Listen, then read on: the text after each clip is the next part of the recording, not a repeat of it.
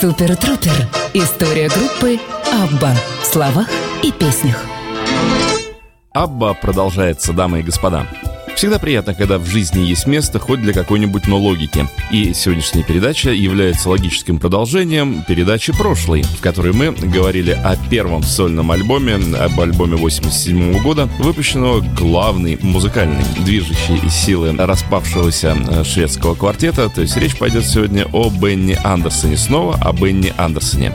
Надо напомнить, что э, ситуация конца 80-х годов была самой патовой, самой нижней точкой уже не только для группы Абба, никакой группы уже не существовало, а даже для памяти о ней. Изменились времена, изменились нравы, изменились музыкальные стили, уже отгремела новая волна по всему миру, уже зарождались совершенно новые музыкальные стили, основанные на новых звуках, новых ритмах. Технопоп э, свирепствовал во всем мире в полный рост. И на этом фоне, конечно же, мягкие, сладкие ритмы 70-х годов, которые были присущи группе Абба, ушли в прошлое, как бы коллектив оказался никому не нужен, не востребован. Все пришло к тому, что даже в музыкальных магазинах, в магазинах, торгующих CD и, хотел сказать, винилом, так и винил начал уже отходить к тому времени. Нет, в конце 80-х винил еще продавался. Так вот, в музыкальных магазинах было невозможно купить пластинку группы Абба, потому что их там просто уже практически не было. То есть Швеция осталась без Аббы. Но это совершенно не значит, что участники квартета остались не у дел. Как мы знаем, Агнета выпускала очень успешные альбомы, альбом за альбомом. Фрида была в топах и продавала, ну, это не значит, что она была в коротких кофточках. Нет, она продавала альбомы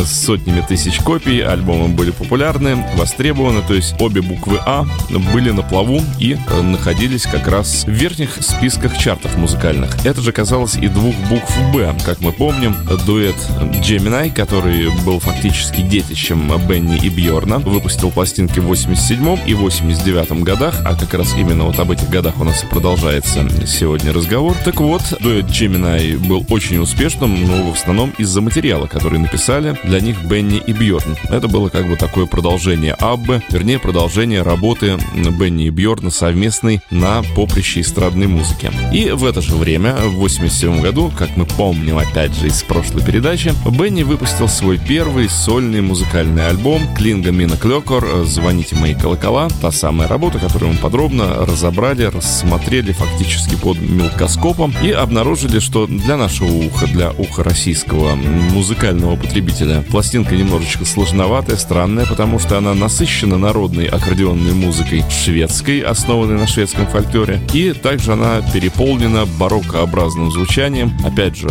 скандинавским, шведским в основном, присущим скорее веку 18 нежели веку 20 Но таково было культурное наследие Бенни Андерсона, таковы были его корни и их местоположение в музыкальном пространстве, и таким образом образом пластинка вышла и имела огромный успех. Ну, огромный, 160 тысяч копий. В общем, это успех большой. Тем более, как опять же мы помним, все время апеллирую к вашей памяти. Так вот, мы вспоминаем, что альбом изначально выпущен был в количестве 12 тысяч копий, и Бенни считал, что этого предостаточно для того, чтобы раздать по друзьям, знакомым, ну и какой-то малочисленной армии поклонников он достался бы, и этого будет выше головы. Но голова оказалась у Бенни значительно куда как выше ее положения в пространстве, нежели 12 тысяч копий нужно было допечатать еще, еще, еще, еще. И вот, как я уже сказал, 160 тысяч экземпляров пластинки Клинга Мина Клёкор 87 года было в итоге реализовано. Бенни не ожидал такого успеха. К этому же моменту времени относится и создание Бенни Андерсоном собственной студии Mono Music. Долго он шел к этой точке, к этому решению, чтобы уже не пользоваться услугами Polar, чтобы не пользоваться ничьими другими услугами. Ему нужна была своя собственная студия, что Бенни с успехом и осуществил. Она находилась в так называемой башне, это, опять же, помним мы все из рассказов про Аббу, место в Стокгольме, здание в Стокгольме, башенного вида, и вот там наверху и располагалась студия Бенни Андерсона. С Агнеттой они, по-моему, вместе владели этим помещением, их как-то там доли были распределены. В общем, в башне в дальнейшем до 92-го, мне кажется, года Бенни и писался до того, как он организовал уже новое помещение для своей студии. Но так вот, э, следующий альбом, второй альбом после успеха 87 года был назван коротко November 89. Говорю по-английски и по-русски одновременно, для того, чтобы вас запутать. Наверное, название говорит само за себя, когда пластинка была сделана, когда была выпущена. Ну, а может быть, это и настроение Бенни Андерсона в конце 80-х годов. Опять же, вернусь к тому моменту, что именно в конце 80-х наибольшего пика достигли все судебные процессы между четырьмя участниками группы АБА, вернее, уже между теми компаниями, которые распоряжались их акциями, проданными ими акциями группы АББА и э, Стигом Андерсоном. Потому что, как мы помним, Стиг пытался, как и все менеджеры, которые занимаются крупными коллективами, пытался коллектив нагреть на деньги, то есть себя оставить больше, коллективу меньше, что с успехом у него и получалось сделать. В суд было подано, судебные иски были приняты, процесс длился, процесс был скандальный, неприятный, как и все процессы вокруг денег и популярных групп и их менеджеров.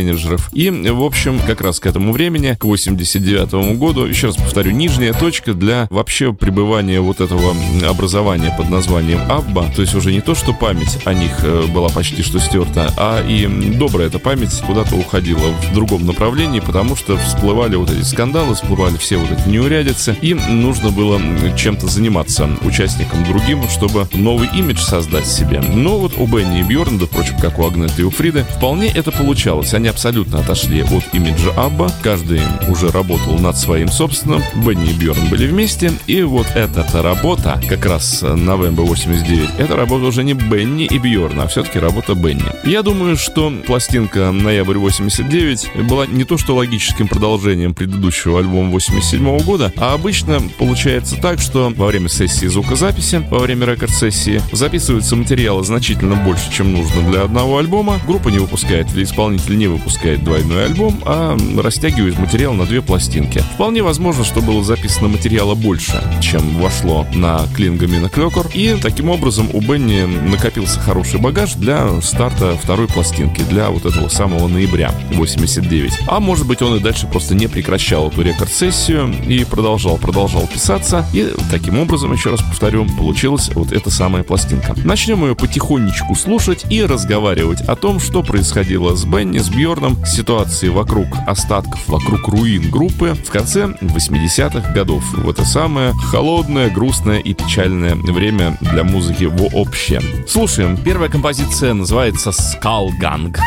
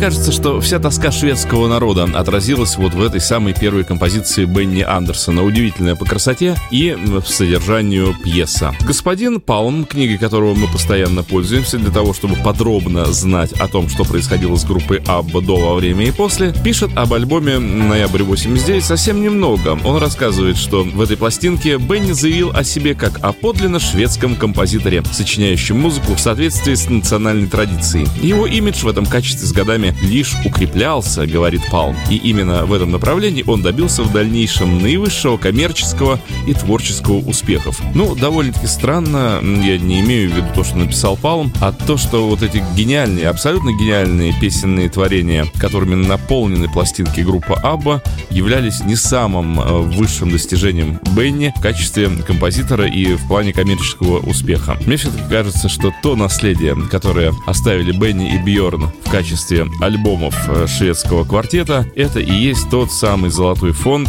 которым Швеция еще будет долго-долго-долго гордиться, а может быть и все последующие века существования этой страны и ее культуры. Продолжаем слушать альбом «Ноябрь 89» и пропитываться ноябрьскими интонациями.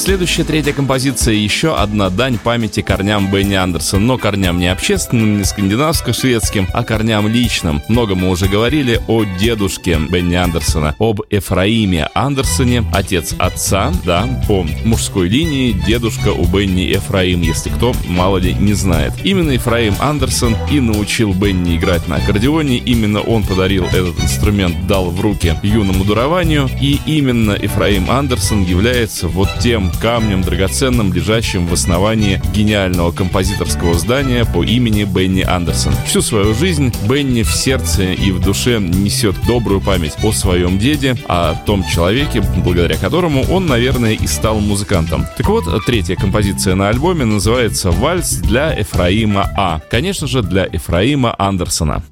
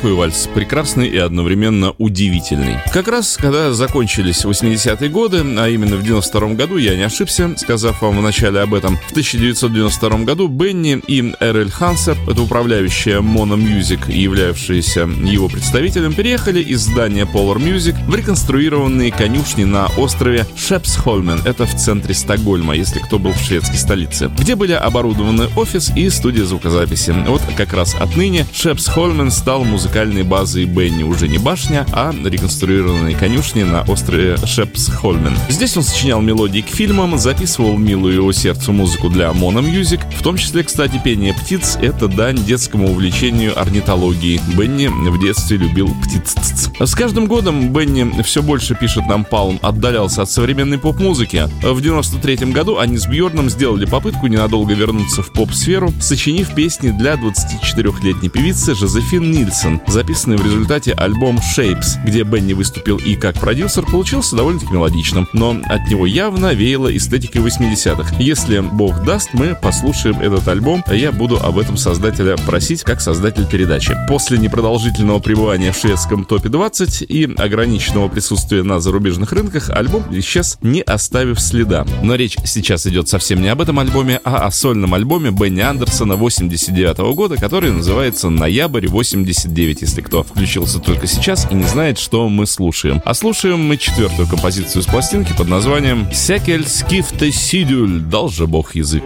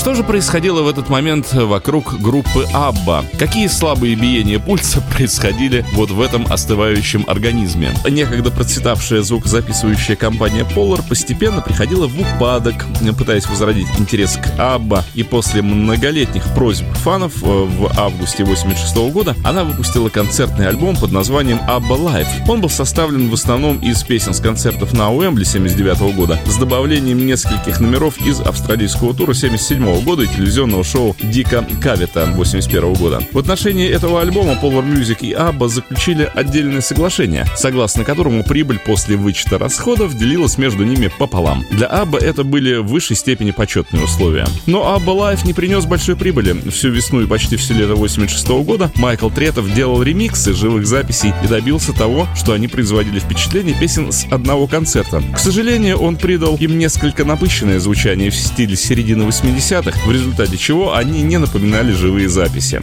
А работа Руны Седерквиста тоже не производила большого впечатления. Рисунок на обложке, принадлежавший некоему гире и изображавший конструкцию сцены, был скучен и непривлекателен. Откровенно говоря, Абба мало заботил этот альбом, как, собственно, и всех, кто имел отношение к данному проекту. «Я ненавижу концертные альбомы», — говорил Бьорн. «Скучно слушать репродукции песен, которые гораздо лучше звучат в студии. Но записи звучали нормально, мы сказали, ладно, выпускайте. Стыдиться там было нечего».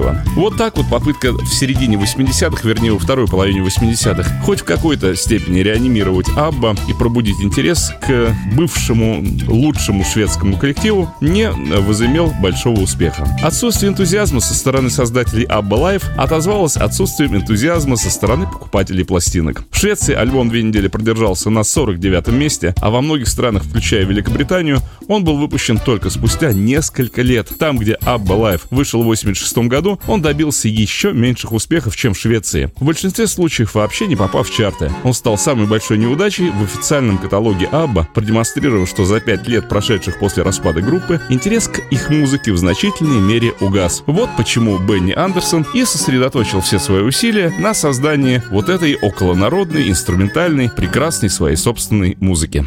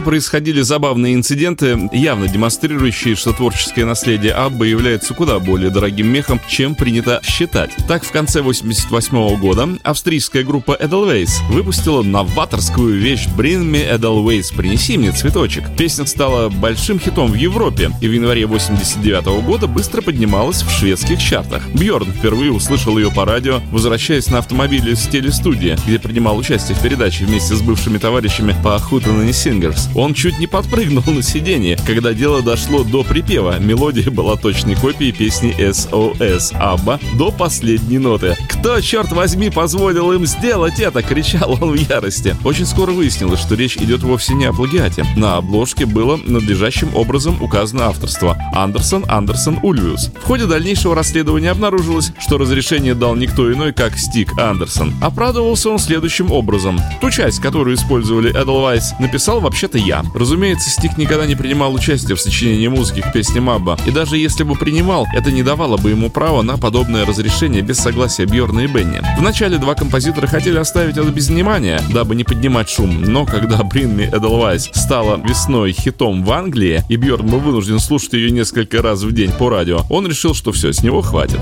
В итоге Стигу пришлось выплатить Бьорну и Бенни 300 тысяч шведских крон. Они пожертвовали эти деньги в фонд Amnesty International, и больше никогда их музыка в каком бы то ни было виде не воспроизводилась без их разрешения. Этот эпизод был еще свеж у всех в памяти, когда в суд поступил иск о проценте авторских гонораров. Вот как раз сейчас я и затронул эту тему, когда Бенни, Бьорн, Фрида и Агнет начали судиться со Стигом из-за удерживания авторских гонораров и утаивания их. Ну а вся эта история наглядно показала, что интерес к творчеству группы Абба у любителей музыки все еще силен, хотя бы даже на подсознательном уровне, хотя бы даже в исполнении других музыкантов.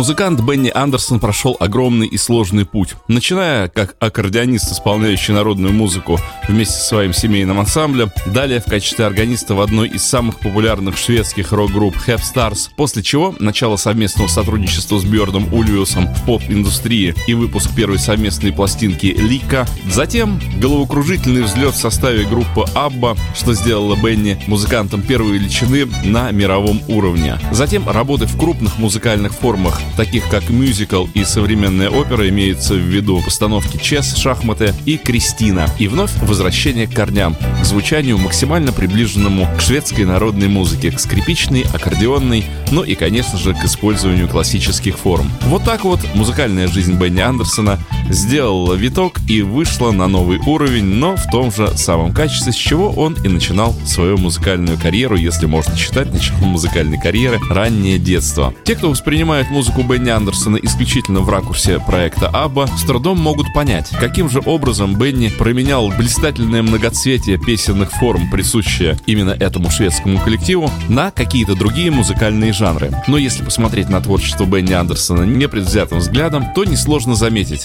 что это музыкант значительно большего масштаба, нежели предусматривали рамки Абба. Он вырос из них, о чем сам неоднократно заявлял. Этот музыкант способен работать в самых сложных, самых разнообразных музыкальных направлениях, о чем и свидетельствует альбом «Ноябрь 89», который мы именно сейчас и слушаем.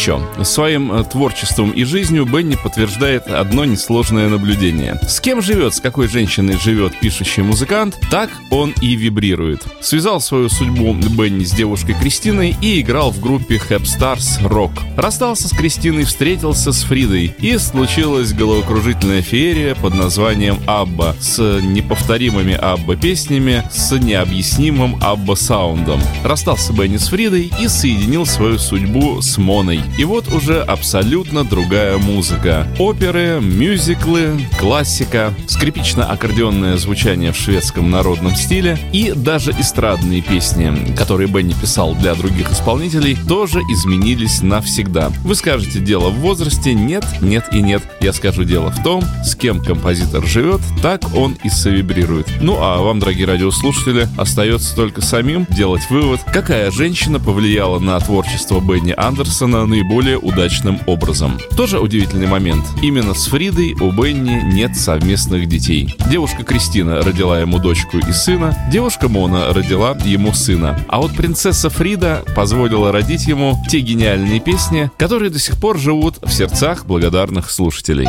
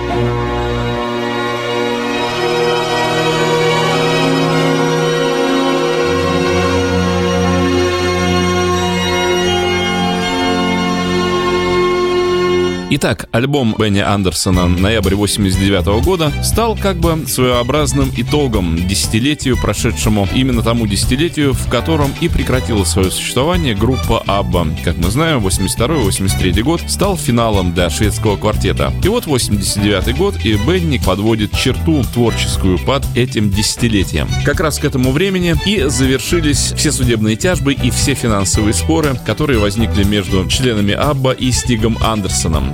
Отголоски скандала стекли в 91 году, уже в начале следующего десятилетия, но разрыв между Стигом и Абба стал последним символическим гвоздем, вбитым в гроб Швеции 70-х годов, пишет нам господин Палм. Подобно другим странам Запада, Швеция прошла через эгоизм Япи 80-х и вернулась к вере в безжалостный капитализм, как средство решения всех проблем. Налоговое бремя, лежащее на тех, кто получал высокие доходы, существенно ослабло. Хотя шведские налоги все еще были очень высоки, во многих сделках осуществлявшихся Polar Music в 70-х, теперь бы попросту отсутствовала необходимость. В десятую годовщину распада Абба это была совсем другая страна. Незадолго до полуночи в пятницу 28 февраля 86 года погиб премьер-министр Улов Палме. Он был убит в центре Стокгольма. Это преступление до сих пор остается нераскрытым. Смерть Палмы стала национальной драмой, обнажившей трещину в фасаде Швеции. До сих пор пользовавшейся репутацией благополучной и безопасной страны, считалось, что здесь даже премьер-министр может гулять среди ночи без телохранителей, не опасаясь за свою жизнь. Герои спорта 70-х, такие как Бjörn Борг и Ингмар Стенмарк, стали налоговыми иммигрантами, и их имена связывались с сомнительными коммерческими операциями, в то время как их экс-жены и экс-любовницы превратились в знаменитостей. Светловолосый певец Тед Эрдестад,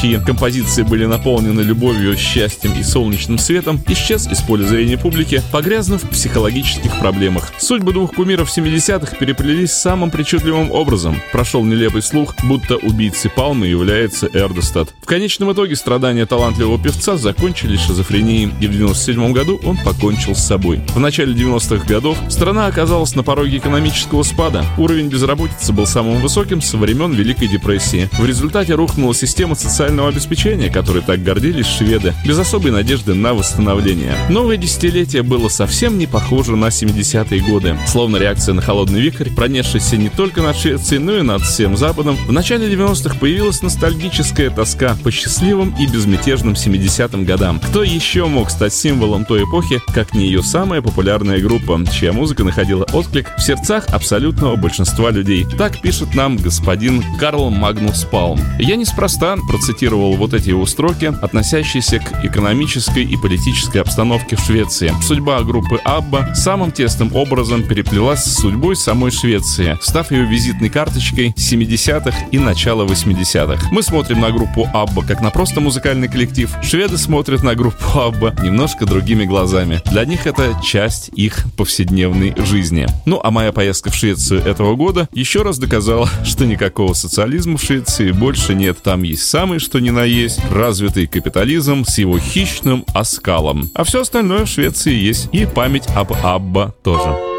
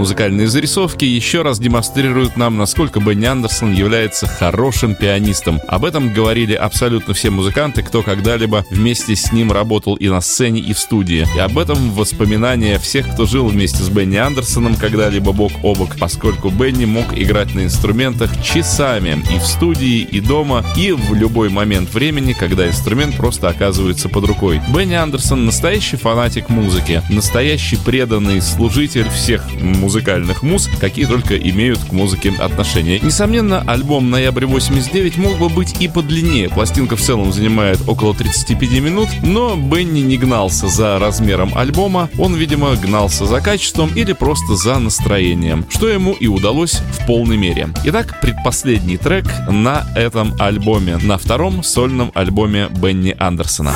the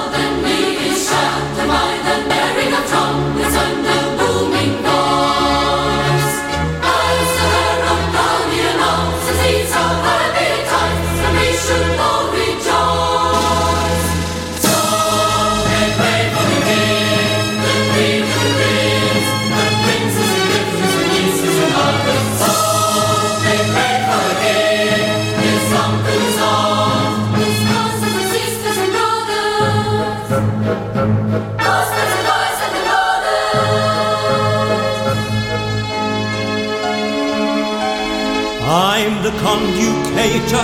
No one's task is greater. Huge is my responsibility. I'm the guide, or rather, like a loving father of a big and happy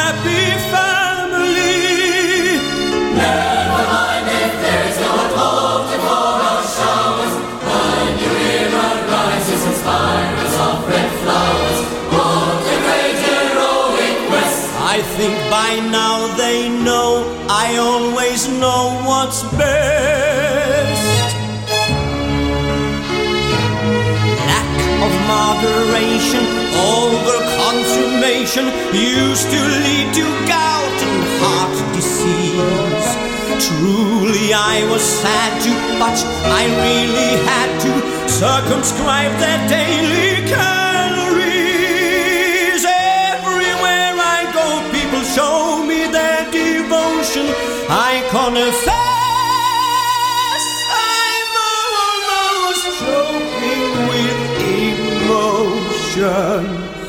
When in their spontaneous ways they all bend over backwards just to sing in my praise.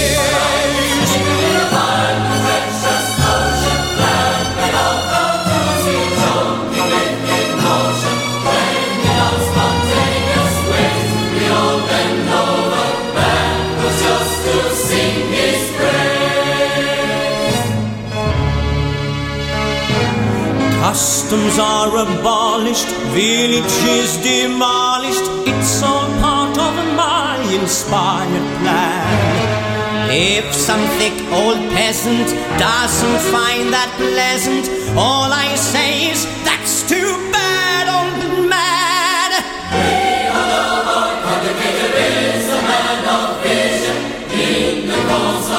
That's the spirit I admire, the sort of true enthusiasm I inspire.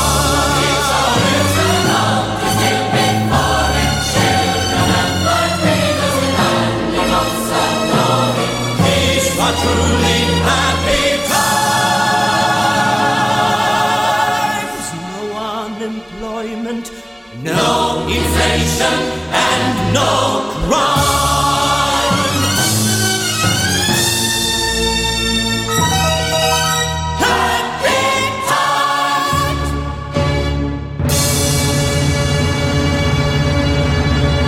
И завершает альбом «Ноябрь 89» удивительная по красоте композиция «Стокгольм ночью», посвященная, как нетрудно догадаться, любимому городу Бенни Андерсона Стокгольму. А мне остается лишь добавить, что это была программа «Супер Трупа», тоже посвященная, но группе Абба и ее участникам. Вел передачу Дмитрий Филиппов. До новых встреч!